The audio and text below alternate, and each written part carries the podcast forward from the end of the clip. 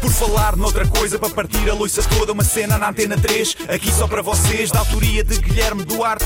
Penso logo existe, já dizia Descartes. Isto é um genérico em rap, mas vai ficar bem estranho. Não tenho mais rimas e vai acabar em feito.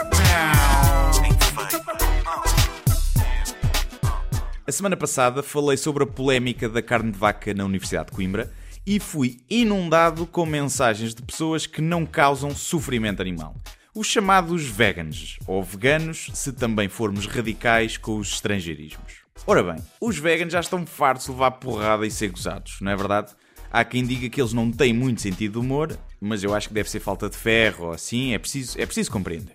Mas eu quero dizer que eu acho que os veganos têm razão. O ideal para o mundo seria que a espécie humana atingisse um patamar em que a nossa existência não trouxesse qualquer sofrimento para outras espécies animais. Eu concordo com isso. Concordo com a premissa do veganismo. Posso até dizer que sou vegan, não praticante.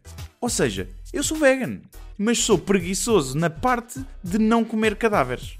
Eu até queria fazer um esforço e ser vegan praticante, mas tenho medo dos efeitos secundários. Eu nem estou a falar da anemia, estou a falar que tenho medo de ficar um chato sem sentido de humor nenhum.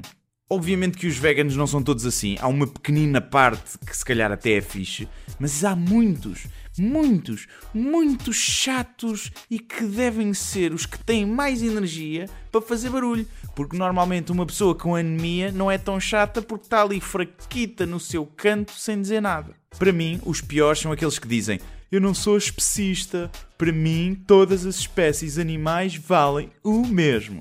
Isto é gente que acha que a vida de uma pessoa é igual à vida de um cão. O que é ridículo, porque o cão tem muito mais valor. Cinco bebés não valem a minha cadela, nem em fofura, nem em inteligência. Um bebê sabe pedir para ir à rua? Não. Fica ali a palrar que não se percebe nada. A minha cadela vai buscar a trela. Chupem bebés.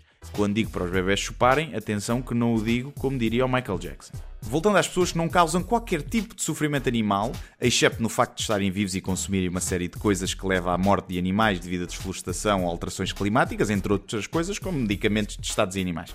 Pronto, voltando a essas pessoas.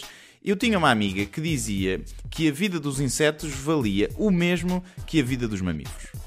Podem imaginar que era uma pessoa bastante odiada, não por todos, mas por todos aqueles que entravam em contacto com ela por mais de 5 segundos, que normalmente é o tempo que ela demorava até revelar que era vegan. Mas bem, ao ouvir essa teoria da equivalência entre todas as espécies, pergunta-lhe o seguinte: Imagina, então, que quando ias de férias para o Algarve, por exemplo, em vez de matares 200 mosquitos e insetos esmagados no para-brisas do teu carro, matavas 200 cães. Ias a conduzir, pumba, matei um cão. Pumba, matei outro cão.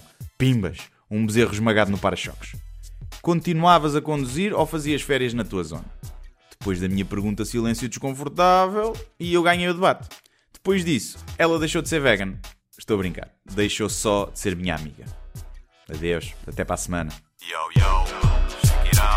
Por falar noutra coisa, para partir a loiça toda, uma cena na antena 3, aqui só para vocês, da autoria de Guilherme Duarte. Penso logo existe, já dizia Descartes. Isto é um genérico em rap, mas vai ficar bem estranho. Não tenho mais rimas e vai acabar em feito.